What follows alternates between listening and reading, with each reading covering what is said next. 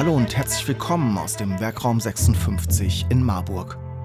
Mein Name ist Steffen Schmidt und auf der gelben Couch führe ich Interviews mit Menschen aus Unternehmen in Mittelhessen über Produkte, Gründungen und Geschäftsmodelle.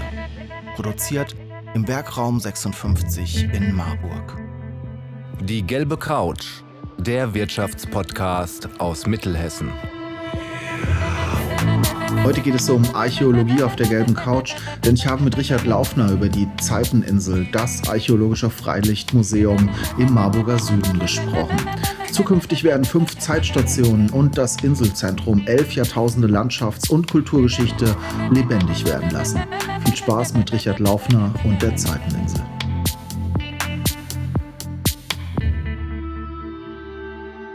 Richard, schön, dass du heute hier bei uns auf der gelben Couch bist. Ich wollte dich schon lange mal einladen, nicht wegen dem, was du, ähm, was du dein Leben lang hier gemacht hast in Marburg, sondern auch, was du jetzt aktuell gerade startest. Viele kennen dich auf der Straße, hier sieht man dich nicht im Podcast.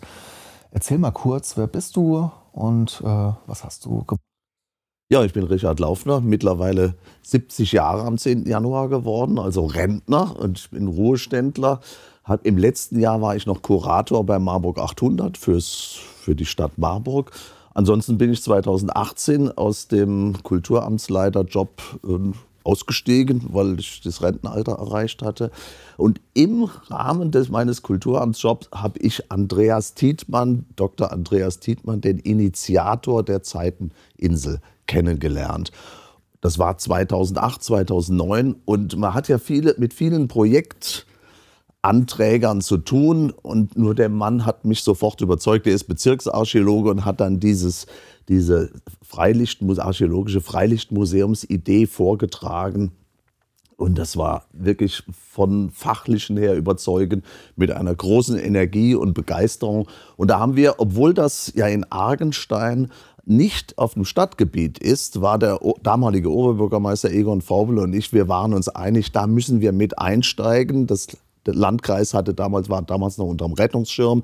Es war also wichtig, dass die Stadt, die finanziell ein bisschen betuchter war, mit dabei ist, denn auch die Gemeinde Weimar alleine, auf deren Gelände das die Zeiteninsel liegt, wäre nicht in der Lage dazu gewesen. So kommt es zu einer immer wieder viel beschworenen, aber selten realisierten kommunalen Partnerschaft zwischen Gemeinde Weimar, Landkreis Marburg-Biedenkopf und Stadt Marburg. Zeiteninsel, Freilichtmuseum, du hast es jetzt gerade schon angesprochen. Füll das mal ein bisschen mit Leben. Zeiteninsel, was ist das? Ähm, Zeiteninsel, der Name deutet auf Insel hin und äh, wir haben da eine tatsächlich eine Inselsituation wurde hergestellt als Ausgleichsmaßnahme, als ökologische Ausgleichsmaßnahme für den Bau der B3. Wir sind sozusagen ein Doppeltgewinner der, der Techno, Te Technikzivilisation. Einerseits die B3, die auch für die, natürlich für die Anbindung gar nicht schlecht ist, die da dieses breite Teerband, was sich durchs Lahntal zieht, Dafür sind wir die Ausgleichsmaßnahme. Wir bekamen diese Insel modelliert vom Bund mit Bundesgeldern. Das hätten wir nie bezahlen können. Das ist Millionen teuer. Und die haben die Alna, die dort in die Lahn fließt, so umgeleitet, dass eine Inselsituation entsteht. Das zweite ist die Zeiteninsel, weswegen wir auch von der Technik, von der technischen Zivilisation profitieren. Alle Ausgrabungen, alle archäologischen Funde sind deshalb möglich gewesen, weil wir nebenan die Ausgrabung, die Bagger, äh, also Kiesausgrabung haben. Nur dadurch haben findige Archäologen, die einen Blick dafür haben, gesehen, du, da ist irgendwas, äh, was möglicherweise mit menschlicher Zivilisation zu tun hat.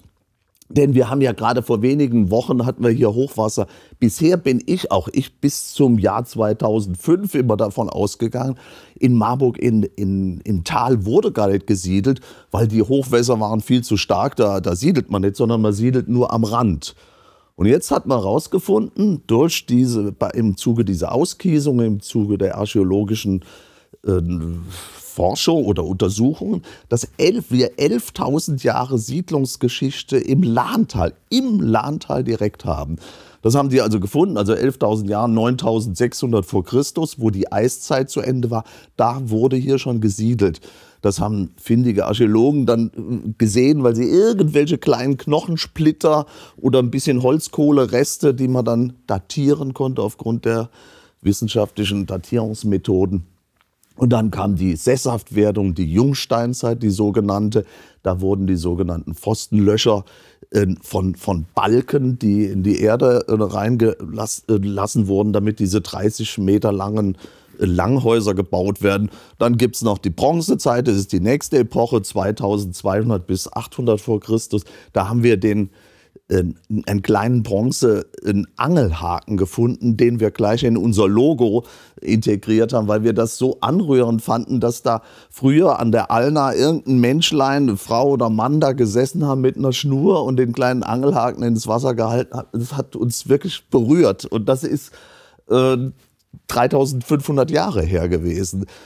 Ähm, ja, und dann Eisenzeit und Römerzeit, Römerzeit eine Münze und so weiter. Wissen wir, dass Römerzeit in Waldgirbis, dieser Pferdekopffund, dass die hier ganz dicht hier vor uns standen, ohne dass wir schon sozusagen innerhalb des Limes waren. Also immerhin 11.000 Jahre Siedlungsgeschichte, auch Mittelalter äh, haben wir einen Brunnen entdeckt. Also das ist durchgehend besiedelt worden. Super spannend. Ich merke schon, du bist sehr beseelt von dem Thema inhaltlich, auch da sehr engagiert. Wie kommt es? Was hat dich da geritten, sage ich jetzt mal? Ja, erstmal ist es natürlich, ähm, ich sag mal, je älter man wird, desto mehr interessiert man sich für Geschichte, weil man selber, ich, deshalb habe ich die 70 Jahre erwähnt, weil man selber auch schon ein bisschen Lebensgeschichte hat. Und in Archäologie hatte ich mich vorher nie mit beschäftigt und das ist ja eine schöne Gelegenheit, sich nochmal in was Neues einzuarbeiten. Besonders hat mich aber dann interessiert, weil grundlegende Fragen des menschlichen Miteinander, der menschlichen Zivilisation ja durch die ganzen Epochen begleitet werden. Ich sage jetzt, wir haben diesen furchtbaren Krieg und natürlich stellt sich die Frage, wann sind denn solche Konflikte entstanden? Wie viel staatliche Organisation waren nötig? Dass es überhaupt man von einem Krieg sprechen konnte. Was waren die Vorläufer, dass Stämme miteinander gerungen haben?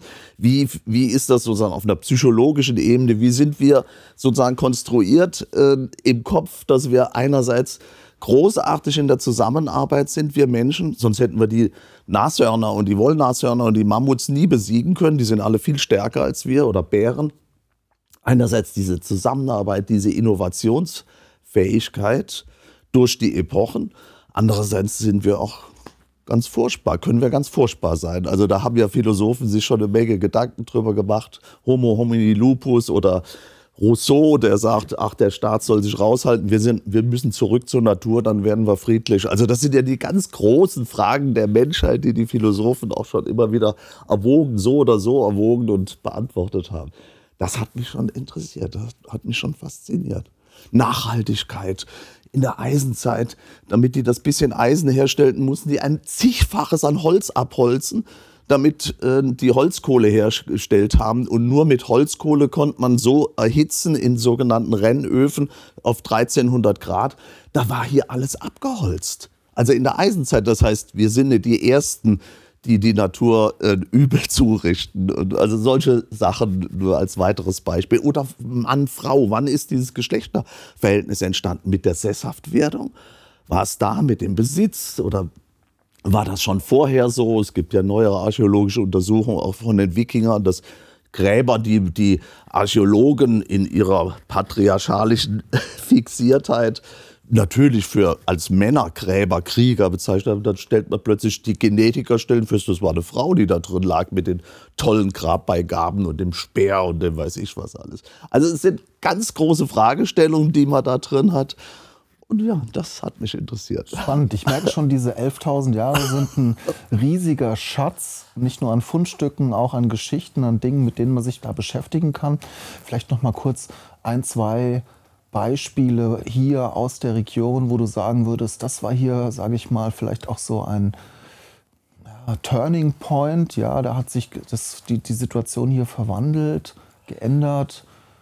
Ja, also erstmal, äh, dass da überhaupt gesiedelt wurde über 11.000 Jahren, zeigt doch, dass wir das, was wir jetzt hier haben, an flachem Gebiet, wenn, wenn man mit dem Fahrrad, ich fahre sehr gerne Fahrrad zurzeit in so wunderbar schräg, da ist alles platt, Frohnhausen weiter, alles platt. Das kann damals nicht so gewesen sein, äh, sondern das war alles viel modellierter. Erst im Zuge der Intensivlandwirtschaft die so mit der Eisenzeit 1000 vor Christus begann oder 500 vor Christus begann. Erst wurde das immer flacher und heute mit unserer motorisierten Landwirtschaft ist das alles plan geworden. Also das ist allein schon im sozusagen im geografischen Sinne, im Modell der die Landschaft hat sich hat sich schon verändert. Das fand ich schon bemerkenswert und den mittelalterlichen Brunnen, den wir gefunden haben, da waren nur Brunnen sind wunderbar für Archäologen. Also Abfallgruben und Brunnen, da, da finden sie immer irgendwelche Sachen. Es war aber auffällig, dass da nur bis zum Jahre, bis zum 14. Jahrhundert Dinge, Scherben, die man erkennt an ihrer Typologie, das kann nur eine Scherbe aus der und der Zeit gewesen sein, gefunden wurden. Und da hat man zum Beispiel daraus geschlossen, dass dieses, es gab ein berühmtes Hochwasser, 1342 das Magdalenenhochwasser, was weiß ich wie zigmal schlimmer als das, was im Ahrtal passiert war. war. Hat man rausbekommen. Damals ist auch die Besiedlung gestoppt worden und Argenstein, wo unser Museum liegt, ist äh, weiter nach Osten gewandert, weil das einfach höher lag. Also solche Einzelpunkte, die äh, sind schon ganz spannend. Sehr interessant. Ähm, ein Museum aufzubauen ist was anderes als, sage ich mal, nebenbei Tennis spielen zu gehen oder Fahrrad zu fahren. Das ist schon ziemlich viel Arbeit. Sag mal, an welchem Punkt seid ihr gerade? Was sind die, ja. die Themen, die euch beschäftigen in diesem Aufbau dieses kleinen, ich würde es ja schon fast sagen, es ist eine unternehmerische Tätigkeit, die ja. ihr da habt, ja, so viele unterschiedliche Baustellen. Also erstmal war in den mittleren Zehner, in den Zehnerjahren ging es erstmal darum, das politisch, kulturpolitisch durchzusetzen beim Land Hessen, dass die sagen, mit einsteigen. Denn ohne das Land Hessen, unser Andreas Dietmann, der Initiator ist Bezirksarchäologe, also Landesbedienstete, der hat das bei der, bei der Hessenarchäologie platziert. Und wir hatten gehofft, dass wir ähnlich wie Klauberg oder Saalburg, Klauberg, Keltenfürst, Saalburg, Römerkastell, ein, ein Landesmuseum werden, wo der Betrieb auch vom Land finanziell getragen wird. Das war damals nicht zu machen. Der Kompromiss war der, das Land gibt 90 Prozent des Investments, das werden Insgesamt wird das Ganze sechs bis sieben Millionen kosten mit den Zeitstationen und dem Besucherzentrum. Also das Land gibt 90 Prozent. Den Rest, die restlichen 10 Prozent müssen die drei Gebietskörperschaften Gemeinde Weimar, auf dem Gelände steht das, Landkreis und Stadt bezahlen. Aber den Betrieb, also den Zuschussbetrieb, den laufenden, den müssen dann die drei Gebiets Gebietskörperschaften allein machen. Das, auf den Kompromiss mussten wir uns einlassen, haben wir uns eingelassen und wir hoffen, dass wenn der Vollbetrieb 2014, 2015 beginnt, dass wir genügend Besucher haben, dass das auch funktioniert. 24, Was habe ich gesagt? 15, 14. Oh nee, 24, ja, 25. Wenn nee. es schon stehen würde. Beschreib mal, wie sieht es da gerade vor Ort aus? Ja, nur noch es mal gibt mit, ja schon was. Also mit dem 14, 15. Es gibt Pläne, dass der Start schon 14, 15 sein sollte. Dann war er 17, 18. Dann waren die Pläne, was sich laufend verschob, an 1920 und jetzt sind wir schon bei, also wir wollten im Jubiläumsjahr war die Idee 2022 eröffnen und dann hat sich das durch die Baukostenentwicklung hat sich so verschoben. Also der Versprecher war äh, fast schon ein freudscher Versprecher. Entschuldige die Frage nochmal. Die Frage war, ihr seid ja jetzt, es ist ja nicht äh, einfach nur eine Insel da, es gibt da ja schon was zu ja. sehen, man kann auch schon schauen. Erzähl kurz die Phase, in der ihr seid. Wie sieht es da gerade aus? Wie ja. wird es da aussehen, wenn ihr fertig seid? Ja, also die Zeitstationen, also eine sozusagen diese Hütte oder das Lager der Mittelsteinzeit, wo das noch Jäger und Sammler waren, äh, also eine kleine Hütte, alles aus organischen Stoffen, aus Birkenrinde, das Dach aus Birkenstämmen, das äh, sozusagen das Gerüst, ähm, das, das Langhaus in der Jungsteinzeit das, äh, das Herrenhaus aus der Bronzezeit, ein eisenzeitlicher Weiler und das Germanenhaus aus der Römerzeit, die stehen alle schon. Die stehen alle, nur bei der Eisenzeit muss noch das Dach gedeckt werden. Das muss jetzt noch zum Teil innen eingerichtet werden. Also wie haben die Betten gehabt, wie waren die Feuerstellen wie und so weiter, wie war das? Da gibt es noch einiges zu tun. Aber das ist im Prinzip, dass die große Arbeit ist getan. Auf der Insel müssen natürlich jetzt Wege gebaut werden, so gebaut werden, dass sie auch barrierefrei sind. Aber da, da ist, viel, ist schon sehr viel geschehen. Das Entscheidende aber ist das Besucherzentrum, das sogenannte Inselzentrum, was gebaut werden muss. Und das ist übrigens das teuerste von allem. äh, damit wir äh, eine Eingangssituation, damit wir eine Kasse, einen Versammlungsraum, diese Museumspädagogik haben und ja, das, das Team des Museums, das hauptamtliche Team des Museums untergebracht ist. Das wird hoffentlich im Juni, Juli rollen die Bagger an, damit man die Bodenplatte macht und das aufgebaut werden, aufgebaut werden kann. Und dann wird es ungefähr ein gutes Jahr dauern, bis das fertig ist. Dann sind wir in der Lage, einen täglichen Museumsbetrieb zu haben. Also dann mhm. aufzuschließen und jetzt kommt rein und Du willst dich als Experte positionieren und deinen eigenen Podcast starten? Dann melde dich zu unserem kostenlosen Info-Event an. Wir geben dir die wichtigsten Fragen mit auf den Weg, die du dir zum Start deines Podcast-Projektes beantworten solltest. Geh einfach auf www.wr56.de. Hier kannst du dich für den nächsten Info-Workshop anmelden. Wir freuen uns auf dich. Wie man ein Besucherzentrum baut, kann ich mir sehr schön vorstellen. Ich sag mal platt, man braucht einen Architekten und eine Baufirma, die es baut. Ähm, ein Langhaus, ein Haus aus der Bronze oder Steinzeit. Wie baut man sowas? Wer baut denn sowas? Wer hat das Wissen? Wer engagiert sich denn da? Das macht doch ja keine Baum Baufirma hier aus dem Landkreis, ja, oder? Das, das stimmt weitgehend. Also das müssen, das sind ja alles Rekonstruktionen. Wenn man da hingeht, manche denken, das wäre von damals noch so, aber ein 5000 Jahre altes Holzhaus ist 100 Prozent verrottet. Deshalb sind es in dem Sinne keine original authentischen Exponate, sondern sie sind auf Basis authentischer Funde, wurde das rekonstruiert. Meinen wir in das Langhaus 30 Meter lang, äh, da, da, hat man nur die entsprechenden Pfostenlöcher in der Verdunkelung des Bodens gefunden. Archäologen sehen sowas, als sie dann in, da, wo die, der Kiesabbau ist, als sie dann die oberste Schicht weggemacht haben, dann sehen die, das ist was Dunkles und die stehen in äh, stehen in einer bestimmten Reihenfolge und daraus haben die geschlossen, das hier ist ein, Langhaus, ist ein Langhaus gewesen. Und mit weiteren Datierungsmethoden können die das dann ähm, sagen, das, war, ähm, das muss aus der Eisenzeit und ist jetzt nicht aus der Römerzeit gewesen. Da ist also viel, und das ist übrigens auch eine Sache, die mich interessiert, diese von den Funden, die ein Laie überhaupt nicht entdecken würde, dieses bisschen, diese bisschen Verdunkelung in dem Boden, aha, da ist ein Pfostenloch äh, von einem, von einem Langhaus, bis hin zu den Datierungsmethoden, sozusagen die, von den Fund zur Rekonstruktion wie, das ist ja zum Teil eine detektivische Arbeit, muss man sich mal vorstellen, auch jetzt von, dem, von der nicht sesshaft werden, von mikroskopisch kleinen Holzstückchen, von Tierknochen, wo man erstmal entdecken muss, was sind das überhaupt für Knöchelchen, die da gefunden wurden. Und dann findet man Schnittspuren, daraus schließt man, das waren Menschen, die die Knochen, ähm, die das Tier aufgeschnitten haben.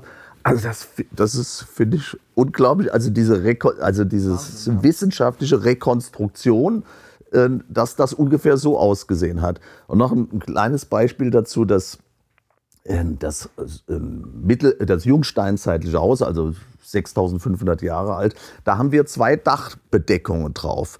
Einerseits Stroh, Rockenstroh und andererseits Lindenrindenschindeln, ein wunderbares Wort übrigens. Wir wissen nicht, es gab beide Dachbedeckungen, das weiß man, weil man muss das Dach ja decken, sonst läuft der Regen rein. Aber wir wissen natürlich nicht, welche Dachbedeckung das hatte. Und das ist sozusagen eine didaktische Methode, den Leuten sozusagen auch das Nichtwissen, weil man das nicht, ja, es gibt kein Dokument, das ist ja ein vorzeitliches, kein Dokument, der sagt, dieses 30 äh, Jahre lang bestehende Langhaus hat diese, diese oder jene Dachbedeckung gehabt. Insofern müssen wir, ist immer auch ein Stück Spekulation dabei oder ob ein Zwischenebene bestand, ob Wände so waren. Man kann die Hauptpfosten kann man rekonstruieren, aber man weiß nicht, wie das genau innen aussah. Aber man weiß vielleicht, äh, in dem, in dem besagten Haus haben unsere Leute auch ein Bettgestell, ein Acht-Bettgestell gemacht. Und ja, gab es denn da Betten? Gibt es denn da irgendwelche äh, Hinweise darauf? Nein, direkt nicht, aber es ist blöd. Man kann sich vorstellen, dass es im Winter, gerade im Winter, vielleicht auch im Sommer, blöd ist, sich auf den bloßen Boden zu legen und dass es angenehmer ist, wenn man auf, sozusagen auf Holzbrettern seine Strohmatten äh, auslegt. Das ist Spekulation. Mhm. Verstehe ich. Also die Architekten sind in gewisser Weise die Archäologen. Du sprachst gerade von eure Leute. Ich denke, da ist ja. viel handwerkliches Wissen auch ja. über alte Methoden notwendig. Ihr, du, ihr habt da schon eine große Gruppe, ein großes Team an engagierten Bürgerinnen und Bürgern, die sich auch für diese Themen äh, interessieren oder sind ja. das nur Professionelle, sage ja, ich jetzt mal? Ich, ja, ich, genau. Erstmal habe ich nicht ganz äh, zu Ende beantwortet eine Frage. Also diese, es gibt die, gerade der, der Initiator, der Bezirksarchäologe, der hat die Pläne erstellt und in Zusammenarbeit mit, mit anderen Archäologie-Profis, also aufgrund von archäologischem Wissen, die umsetzen können das nur Fachfirmen. Also wir haben jetzt eine Fachfirma aus Polen, gerade die die Eisenzeit, die Dachbedeckungen macht und die Häuser gebaut hat. Das ist zum Teil, wir hatten es bei der Marburger Oberstadt auch, dass als wir saniert haben hier, äh, sagt mal, wo sind unsere, wo sind Fachfirmen, die das noch können, solche Holzarbeiten? Und das ist auch so, die findest du nicht hier in, im Landkreis ohne weiteres. Ich hoffe, ich trete jetzt niemand an Das hat die Füße. der, der Gunter Schneider auch erzählt ja. in Bezug auf den Lokschuppen. Da sind alle Schrauben unterschiedlich. Er musste ziemlich, äh, ich glaube, im Osten auch irgendwo gucken, genau. überhaupt jemanden zu finden, der noch so Metall ja. bearbeitet. Und das ist bei uns auch. Das macht die Sache schwierig. Ähm, wir sagen, das soll weitgehend so ähm, bearbeitet werden, also sozusagen auch mit den Methoden, die es damals gab und mit den Werkzeugen, die es damals gab. Also die, die, die Jungsteinzeit, wie der Name sagt, gab es noch kein Metall. Das heißt, die hatten nur ähm, mit Steinen ähm, Werkzeuge oder Hobel oder, oder Äxte und so muss das auch aussehen. Wie gesagt, die Vorgabe war, es muss, so, muss sozusagen so aussehen, zumindest so aussehen, wie es ausgesehen hätte, wenn die damaligen zeittypischen Werkzeuge genutzt worden wären. Dass die natürlich auch andere äh, Werkzeuge heute nutzen, ist schon klar. Und dass wir auch Verbindungsschrauben auch in dem jungsteinzeitlichen Haus wegen des TÜVs brauchen, weil der sonst nicht abgenommen wird. Ansonsten sind die Balken mit, mit Seilen miteinander verbunden. Mhm. Ihr braucht, das ist ein Riesenprojekt, ihr braucht sicherlich noch Unterstützung. Uns hören ja Unternehmerinnen und Unternehmer aus der Region zu. Ich weiß, ihr habt schon privat äh, auch zu dem, was ihr gefördert bekommt, schon gesammelt, sage ich jetzt mal so. Was, welche Unterstützung benötigt ihr gerade ziemlich dringend? Wie kann man euch helfen? Also wir werden, wir sind jetzt in der schwierigen Phase. Ich sage immer, wir sind in der Brückensituation. Wir haben noch nicht die täglichen Einnahmen, weil wir noch nicht täglich geöffnet haben. Wir haben eine Reihe Aktivitäten, Workshops und diesen Erlebnistag Geschichte, Geschichte, Klammer auf, Geschichten erleben, einmal im Jahr und, und Steinzeittage. Aber das ist relativ selten. Das ist nicht, es gibt keinen täglichen Museumsbetrieb. Ähm, das heißt, wir haben auch nicht die Einnahmen eines täglichen Museumsbetriebs. Wir müssen aber jetzt langsam ein Team aufbauen, dass, wenn der Schlüssel rumgedreht wird, wenn wir eröffnen, die dann topfit so einen Laden schmeißen können mit circa 30.000 Besuchern. Jetzt muss man das mal umrechnen auf Sommermonate, sagen wir mal sieben, acht Monate. Im Winter wird das natürlich weniger sein. Das ist eine ganze Menge, sowas zu schmeißen. Natürlich mit vielen, vielen Ehrenamtlichen, mit vielen, vielen Arbeitsgruppen. Es gibt eine Menge, also nicht nur ich habe mich da in Archäologie eingearbeitet, da sind viele Leute aus der Region, die Arbeitsgruppen zu den Epochen bilden. Es gibt eine Keramikgruppe, eine Gewichtswebstuhlgruppe. Also mit, mit, die haben da so einen Webstuhl gebaut, wie er in der Römerzeit wohl auch gang und gäbe war. Also es ist unglaublich, wie die sich da einarbeiten und Fachaufsätze lesen. Also das ist, ist, schon, ist schon hervorragend. Aber ich würde nochmal zurück zur Brückensituation. Ähm, wir müssen halt dieses Team aufbauen. Wir müssen sozusagen über die Mittel verfügen, ähm, um dann bei, bei der Eröffnung, am Eröffnungstag wirklich professionelle Arbeit leisten zu können. Dazu ist das Ganze mit sechs, sieben Millionen zu teuer, als dass wir dann nachher so, so, so ein bisschen selbstgemachtes Erlebnisding da abziehen. Und dafür, um dieses Team aufzubauen, werden wir sicherlich eine größere Sammelaktion machen. Wir hatten schon mal eine und wir werden auch eine Wall of Fame machen. Äh, unsere Keramikgruppe hat uns versprochen, sie wäre bereit, Namen von Sponsoren oder auch von Firmen äh, keramisch so zu bearbeiten, da einritzen und brennen, so dass wir diese Wall of Fame mit den Unterstützern äh, entwickeln. Und da wollen wir auch noch mal äh, wollen wir auch noch mal Geld äh, generieren, das ist das Erste.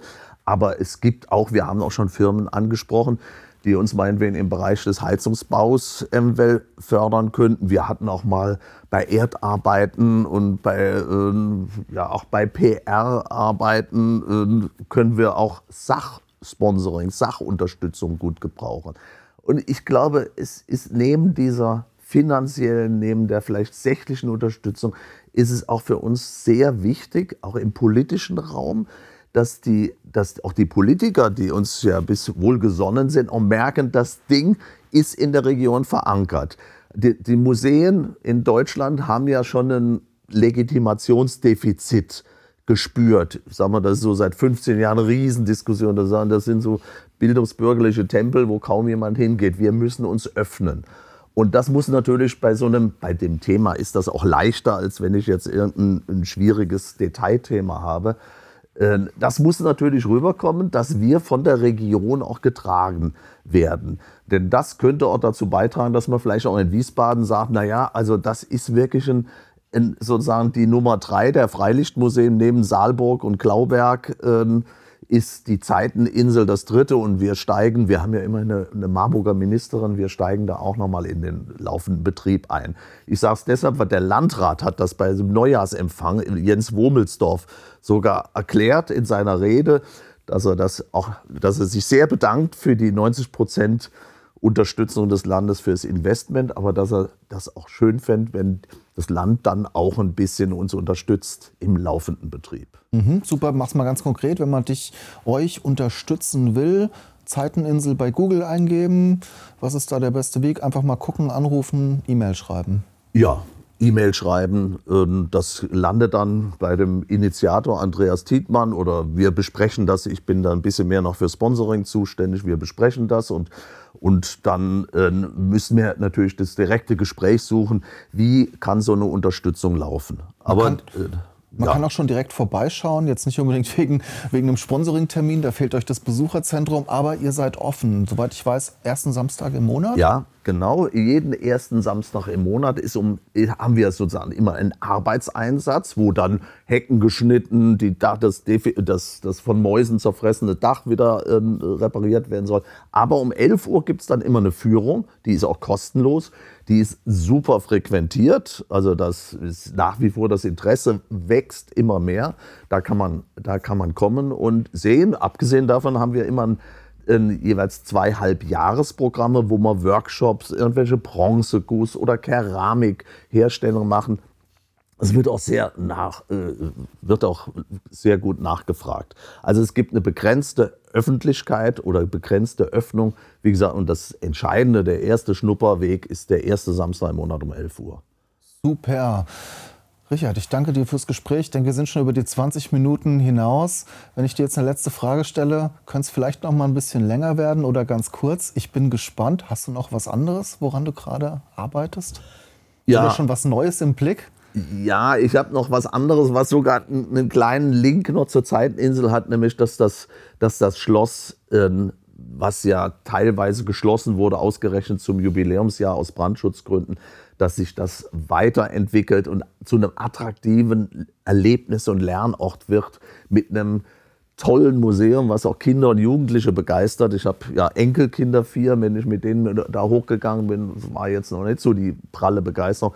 Also, äh, dass sich daraus was entwickelt und das, das ist wirklich Stadt und Uni und auch das Land, wieder die Ministerin, die haben sich auch richtig intensiv zusammengesetzt, die haben sich auf den Weg gemacht. Das ist eine, eine tolle Sache. Und da ich in der Oberstadt wohne und das dauernd sehe, ähm, und meine, als ich noch, als meine Kinder noch jung waren, wenn wir aus dem Urlaub zurückkamen, war ein, ein beliebtes Spiel. Wer sieht als erstes das Marburger Schloss? Und das sieht man ja dann durch die neue Brücke unten bei Argenstein, wenn man da kommt bei Wolfshausen sieht man das ja wunderbar. Das ist so eine Chance, also daraus mehr zu machen. Andere Städte müssen sich für Hunderte von Millionen irgendwelche Kunstzentren oder irgendwas hinbauen oder Eventcenter und wir haben dieses Schloss, was man weit sieht und wo man so viel Tolles draus machen könnte. Und dann gibt es eine archäologische Sammlung, jetzt wollte ich das noch erklären, archäologische Sammlung, die seit über zehn Jahren zu ist. Da kann ich mir vorstellen, dass man mit dieser äh, Sammlung und der Zeiteninsel Kooperationen macht, aufeinander sich bezieht, Exponate vielleicht in dem Besucherzentrum, das Exponat des Monats zeigt und erläutert. Also da ist so viel möglich, auch in der ganzen Museumsentwicklung mit dem Schloss. Das könnte sozusagen die Leitkuh werden. Sagt man sowas? Leit, Leit. Hört sich gut an. Ja, auf jeden Leitkuh. Fall. Ich weiß, was gemeint ist. Richard, super, Dankeschön. Ähm, ich sehe das Schloss hier vom Südviertel abends leider nicht mehr, auch wenn ich die Autobahn nach Marburg komme. Es ist ja immer gerade dunkel. Ist aber auch ein, ist ein, ein, ein, ist schade, aber auch ein Signal natürlich, das wichtig ist, sehr wahrscheinlich. Danke, dass du da warst. War super inspirierend, super informativ. Ähm, ich hoffe, der ein oder andere macht sich auf den Weg Richtung Argenstein, äh, ob äh, zum Sponsoring-Termin oder am Samstag ja. mit den Kindern. Ähm, ich bin sehr gespannt, was da passiert und ich freue mich drauf, ähm, auch mal an der Führung teilzunehmen. Danke, dass du da warst und wenn es eröffnet ist, ja. quatschen wir wieder. Ja, unbedingt. Ja, vielen, vielen Dank. Sie wollen die gelbe Couch unterstützen und Ihr Unternehmen, Ihre Produkte und Dienstleistungen in unserem Podcast präsentieren? Dann nehmen Sie einfach mit uns Kontakt auf